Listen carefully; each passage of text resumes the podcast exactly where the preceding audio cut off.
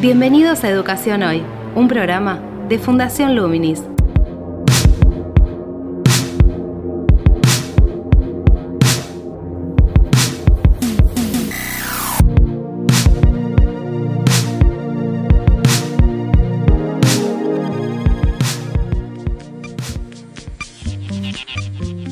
Hola, ¿qué tal? Soy Gabriel Latorre y estoy dando comienzo a Educación Hoy, el podcast que hacemos desde Fundación Luminis abordando diferentes temas relacionados a educación. En el caso de hoy vamos a abordar la enseñanza de las ciencias nuevamente. Aquí estamos con Marcos Sorteo que nos acompaña en este, en este podcast que se emite en el boletín mensual, ¿no Marcos? Correcto, Gabriel, ¿cómo estás?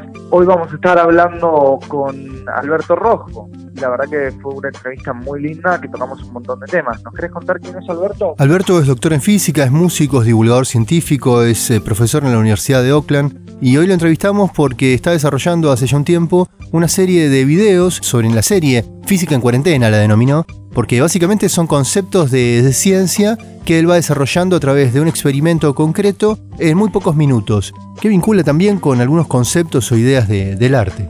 Eh, son muy interesantes porque son breves y son muy claros. Eh, hay varios temas eh, bastante interesantes que tienen que ver también con la posibilidad de ver la, la, realidad desde una mirada científica, cuando uno incorpora ese concepto a través de un experimento y puede empezar a pensarlo. ¿Viste algunos vos, Marcos? Sí, la verdad que los videos son muy interesantes. Trabaja con experimentos, trabaja con materiales audiovisuales y son cortitos, con, con, mucha fuerza para que los profesores o las familias puedan trabajarlos en su casa. Así que la verdad que muy interesante los videos y queríamos hablar con él sobre cómo los produjo, cómo los pensó y cuál era la idea de ellos. Claro, porque un, un aspecto justamente que los hace interesantes es que trabaja con objetos cotidianos, con objetos que están en la casa. Es decir, está la posibilidad de que si un docente replica eso en un aula a un futuro, esperemos que, que sea un futuro breve o cercano, lo puede después realizar eh, el chico con su familia en, en, el hogar. También hoy si está viendo el video, ¿no? Correcto. ¿Te parece si vamos a hablar con Alberto y los invitamos a visitar el canal de YouTube? Dale, vamos a la entrevista entonces. Ciencia en Educación Hoy. Yo creo que se pueden hacer cosas y de hecho yo estuve jugando con esto desde que empezó la cuarentena tratando de seleccionar mis experimentos favoritos cotidianos que se pueden reproducir en casa con elementos al alcance. Y para mí fue una linda experiencia y sigue siéndola, de hacer experimentos que son sencillos, pero todo experimento sencillo contiene el universo, ¿no? Por más simple que sea, tiene una gran profundidad. Entonces propuse muchos experimentos con videos que hice en casas contando la física y para mi alegría, muchos padres con hijos, padres, madres con hijas y todas las cuatro combinaciones posibles, me mandaron videos que habían hecho, los empezaron a usar en clases online como propuestas para hacer experiencias en casa, para hacer juntos. Para mí una cosa muy linda que de mi experiencia personal estoy hablando y creo que hay otras análogas que vi por ahí, es que este recurso de empezar a hacer experimentos caseros ponerlos en videos por YouTube eh, o Facebook, cumple una, una, especie de, además de una tarea docente y, y, de inspiración que tiene la divulgación científica, un poco el, el rol que cumplen los museos. ¿no? La museística en gran medida tiene que ver con ir a ver la, la muestra, pero más importante todavía es el vínculo que se establece entre las personas que van verlo.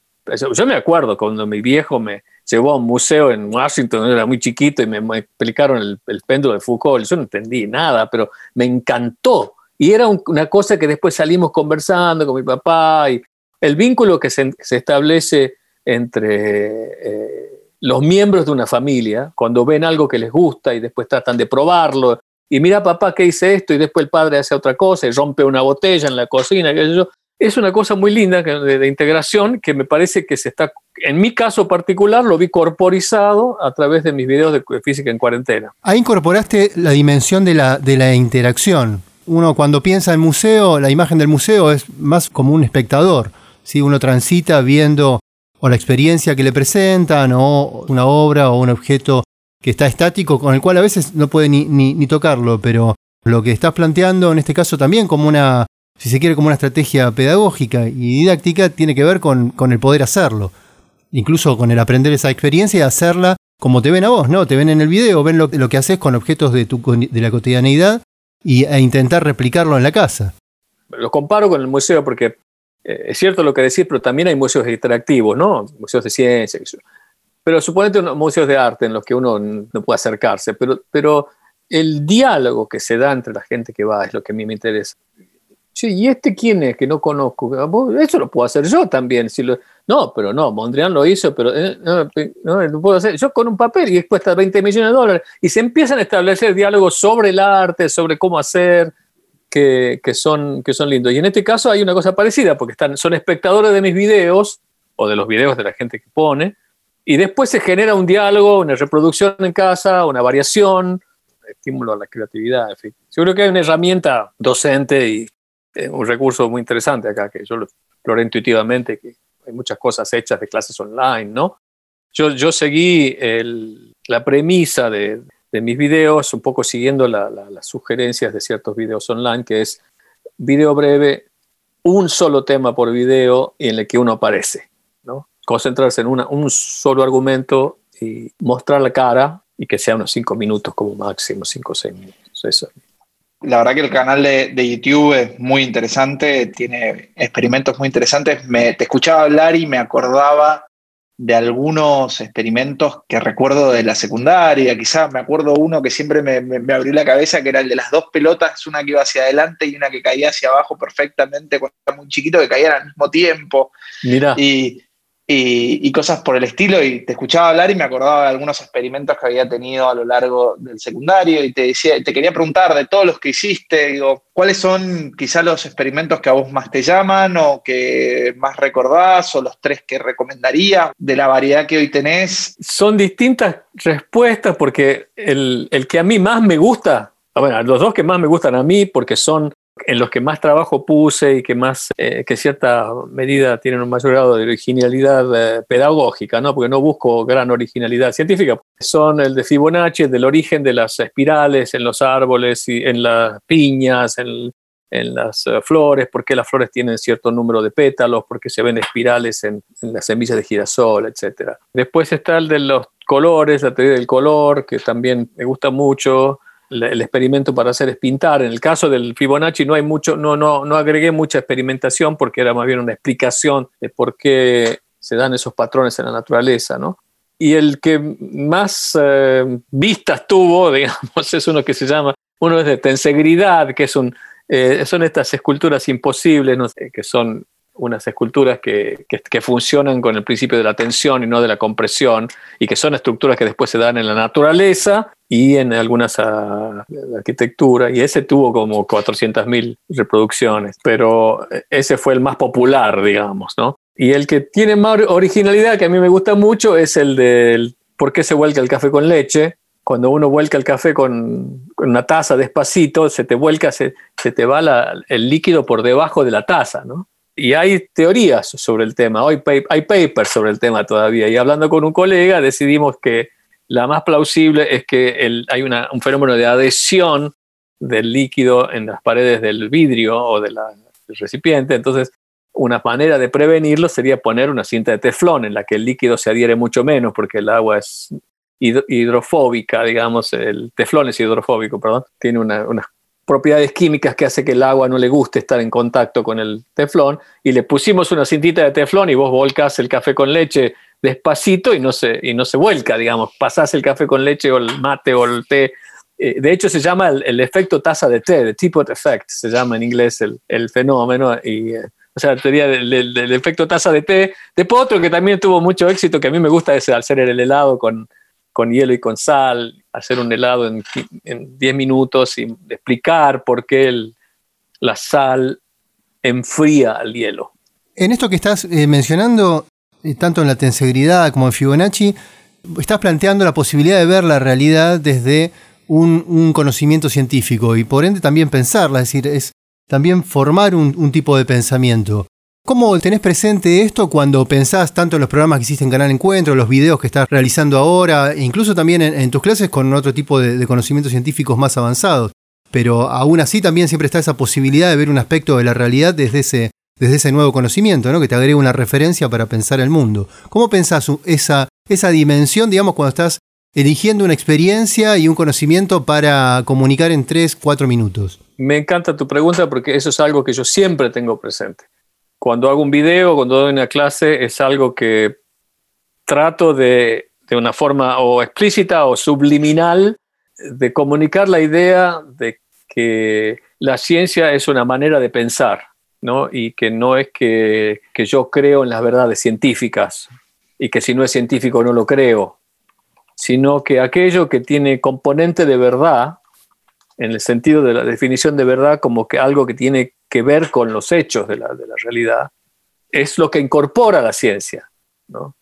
Entonces, a mí esas son las verdades que para mí valen la pena explorar y en esa búsqueda de esa verdad se desarrolla un pensamiento crítico, una manera de, de analizar los problemas de tal manera de que uno esté abierto a que tenga una opinión y luego se revise y, se, y si alguien te plantea una opinión distinta, revisas tu propio punto de vista y lo controlás con el experimento. En este caso son experimentos muy sencillos los que yo hago, pero en otros casos hay evidencia que uno puede buscar para contrastar dos puntos de vista, digamos. Entonces yo lo, lo promuevo a eso a la luz de, de muchos puntos de vista, sobre todo políticos, que, uno, a los que uno adhiere o la que solemos adherir y sobre los cuales ya no nos planteamos más dudas una vez que adoptamos una postura. ¿no? Entonces yo creo que hay que tener dudas siempre. Planteas esa dimensión del pensamiento crítico como la posibilidad de desnaturalizar supuestas verdades que uno puede tener incorporadas. Sí, absolutamente. Y después eh, yo tengo un punto de vista sobre la ciencia y tengo un punto de vista sobre las pseudociencias. Y creo que a pesar de que son muy populares las pseudociencias, vale la pena desafiar ese tipo de ideas, ¿no? Hoy vos estás usando un medio que tus videos pueden circular en las redes sociales y son, digamos, ámbitos en los cuales justamente todas estas supuestas verdades o, críticas también al pensamiento científico, como puede ser el, terraplanismo, son, digamos, su, autopista de circulación. Sí, sí, y tienen muchísimos seguidores, porque hay una seducción al pensamiento mágico y la ciencia deriva también de ese pensamiento mágico, pero resulta ser que, de, de, esa exploración y de indagación al pensamiento mágico se llega a un método en el que el, mundo parece ser que eh, es descifrable por un método que no es solamente el del pensamiento mágico, el de la experiencia individual, como, como se sostiene en muchas eh, pseudociencias, que está bien, hay una verdad emotiva, uno puede decir, yo la vi a la Virgen de Lourdes, está bien, la viste, qué sé yo. Pero bueno, no podemos decir que fue un fenómeno que ocurre, que, que mm, repetible y que es desafiable en el sentido, bueno, no podría haber sido que, que fue una alucinación tuya, que es más probable.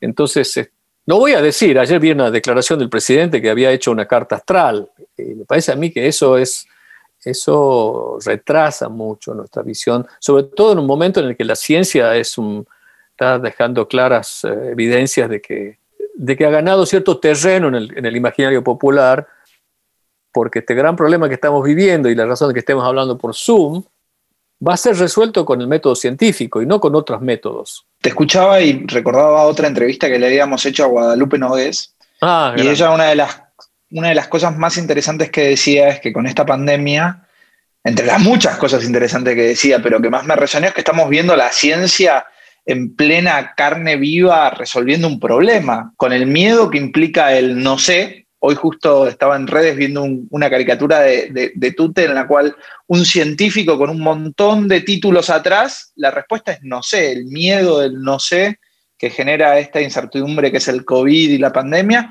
pero al mismo tiempo todos los avances de producir conocimiento, salir con la vacuna, los remedios, la prueba y error, las diferentes teorías, hipótesis, ¿Cómo ves este proceso de construcción científico que es eh, la pandemia y que estamos todo, todo el mundo viendo en vivo cómo avanza? Yo lo veo, por supuesto estamos sufriendo de, lo que significa este drama mundial, pero de alguna manera es una especie de backstage de lo que es la ciencia, visto desde adentro. Es como entrar a la sala de máquinas, como abrir el telón y ver cómo es el ensayo con todos los los traspiés que comete el actor antes de aprenderse el libreto y qué sé yo, acá está viendo el proceso, porque ah, estamos hablando por Zoom, estamos usando computadora, bueno, antes de la computadora hubo un montón de problemas científicos a resolver que no los hemos visto porque ocurren en, laboratorios con, con tipos con manga corta blanca, con lapiceritas, pero después aparecen en el mundo y, y son los que hacen que hoy vivamos con agua potable, satélites de GPS, resonancia magnética y toda la tecnología que tenemos, ¿no? Eh, y este es un caso en el, que, en el que se está viendo que la vacuna y la cura de esto es otro de los grandes problemas que hemos resuelto. La energía eléctrica tuvo, requirió un montón de procesos de, de, prueba y error hasta que de pronto vos prendés la, levantás una perillita y como algo muy natural en el mundo, que es casi un proceso ya incorporado, se prende la luz. Pero para que pase eso, hay un, proceso muy largo de cuestionamientos, de, pruebas, de exploraciones, de investigación, de desarrollo y un montón de cosas. Y ahora, como somos protagonistas de eso, somos los mismos, somos las bombitas de luz de Edison, de alguna forma, ¿no? Y yo creo que hay una, en el fondo de, todo este gran proceso de verlo como linda imagen, la de Guadalupe, la de la carne viva, yo creo que hay una valoración, una valoración más, mayor, ¿no? De lo de alguna manera se está viendo, digamos, ese desarrollo del conocimiento de la ciencia en vivo, porque lo vemos en todos los medios. Por un lado, eso nos brinda la posibilidad de entender cómo es el desarrollo de un pensamiento científico en acción, ¿no? Pero a su vez también habilita la posibilidad de que se relativice con todas esas marchas y contramarchas, porque digo, volviendo a la cuestión de la naturalización, tenemos naturalizado el producto de la ciencia, digamos, el resultado, la, conclusión, la verdad comprobable. Ahora no. ¿Cómo, ¿Cómo, lo ves en ese contexto como científico? Volviendo al tema de, que decíamos de, las pseudociencias y el trabajo sobre la emocionalidad a través, por ejemplo, de, las redes sociales y los medios de, comunicación. Bueno, yo lo, al principio lo veía muy bien, en el sentido de, y lo sigo viendo, ¿no? Pero en el sentido de que yo había visto una, una muestra de sensatez colectiva en el hecho de que no había una ausencia completa de, métodos pseudocientíficos como propuestas a la salida de, esta, de, la pandemia y creo que, que, que, no hay nadie pretendiendo que esto se va a ir cuando Marte entre en retrógrado con no sé qué, este, o, que, o que la homeopatía sea la cura de la... Yo lo veo, lo veo positivo, digamos. Es cierto que por otro lado, eh, las tensiones políticas que existen o las tensiones ideológicas que existen entre la gente son como, como, moldes en los que la gente busca eh, argumentos de, o excusas de conflicto, ¿no? Entonces, yo veo en Estados Unidos que de pronto todo el mundo sabe que hay una pandemia, pero hay una politización del, del barbijo, Entonces, de pronto, este, sos republicano, no usas barbijo, sos demócrata y usas barbijo.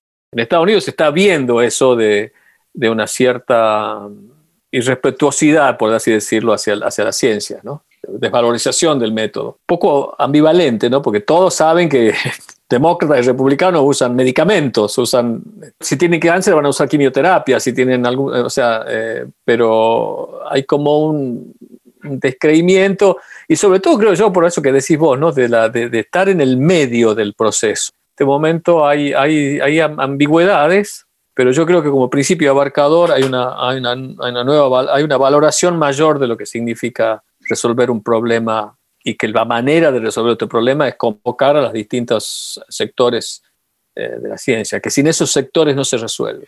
Tendríamos la, posibilidad entonces de tomar este proceso como un objeto de estudio en los diferentes niveles educativos, si quiere, con el grado de complejidad. Digo, estamos viendo algo que está en proceso y eso permite ver justamente todas esas marchas y contramarchas, pruebas, experiencias, volviendo al tema de la pregunta inicial, ¿no? Como un, experimento en acción en muchos, en muchos aspectos. Sí, yo, yo sería cuidadoso en, el, en, la, en la docencia de esto porque uno corre el riesgo de dar consejos que todavía no están están establecidos, ¿no?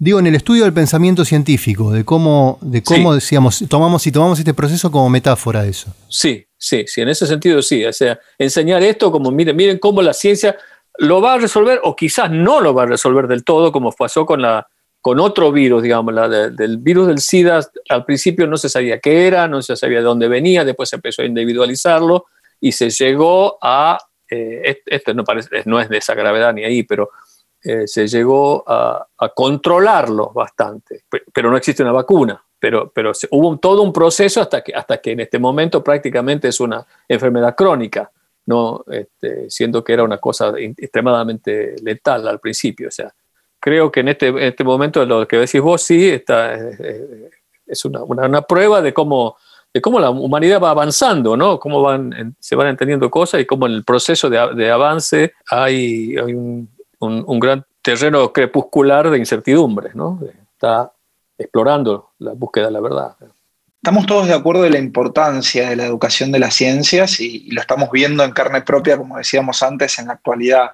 ¿Cómo ves este proceso de la enseñanza de las ciencias en el aula? Porque hemos hablado con varias personas a lo largo de, estos tiempos y conocemos. ¿Qué te parece que tenemos que incluir en el aula en el momento de la enseñanza de las ciencias? ¿Dónde tienen que hacer hincapié? Si te está escuchando un docente de, ciencia, ¿dónde te parece que, es el punto a atacar para profundizar, generalizar, hacer más motivacional la enseñanza de la ciencia? Vos lo decís perpendicularmente a, a la enseñanza online. Las dos cosas, diría. Las dos cosas. Diría online, creo que es un gran desafío hoy para todos, pero también en el aula, porque creo que mucho hoy es qué te llevas a tu casa, me parece. A ver, creo que parte de lo que va a ser interesante de, tus videos es que van a trascender, me parece, la época online. Ojalá. Por eso digo, no, no es hoy, sino es, che, mira, tenemos este experimento, bueno, replíquenlo en su casa, háganlo en su casa. Creo que va a haber muchísimo más hacia esa dirección. Entonces, digo, en general. Mira, yo creo que la, la respuesta más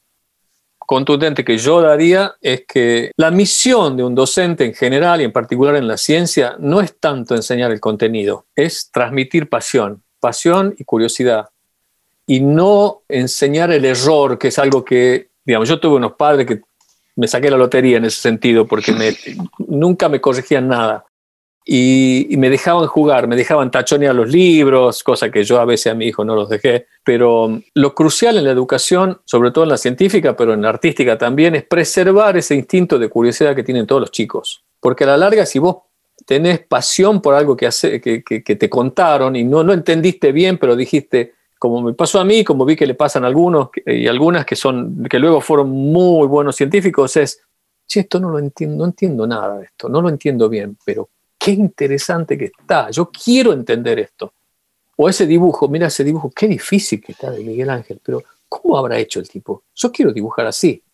A ver, ¿cómo hago? ¿Cómo hago? Y vas preguntando. Y viste cómo los chicos encuentran o, empiezan por internet o por donde sea, van buscando y se, terminan enseñando a sí mismos un montón de cosas. Yo creo que hay que, en el fondo, para aprender algo bien, uno lo aprende solo, digamos. Hay que hablar, hay que conversar con gente, hay que recibir este, clases y qué sé yo, pero después, lo que, en el fondo, lo que aprendemos bien es aquellas cosas que aprendimos como, eh, en, cierto punto, como autodidactas, porque no podemos ser autodidactas de todo, ¿no? en realidad, el autodidacta es un maestro, un, un estudiante que tiene un muy mal maestro, porque sos vos mismo, pero eh, yo creo que la, misión del, experimento en la clase, de, contar alguna historia de la ciencia, es transmitir la idea de, mira, qué interesante que es esto, qué fascinante que es esto, vos sos capaz de hacerlo, vos sos capaz de entenderlo muy bien. En media hora no te lo voy a contar todo, en un año, en un cuatrimestre no lo vas a entender todo, pero quiero que te lleves la idea de que esto es interesantísimo y de que todos somos capaces de entenderlo, que no existe el talento de aquel que tiene mejor, que soy bueno en matemática, que no soy malo en física. Nadie es malo, en matemática. Todos somos, tenemos la capacidad de hacerlo, cada uno con su propio ritmo, y eso, es lo que me parece que es lo crucial.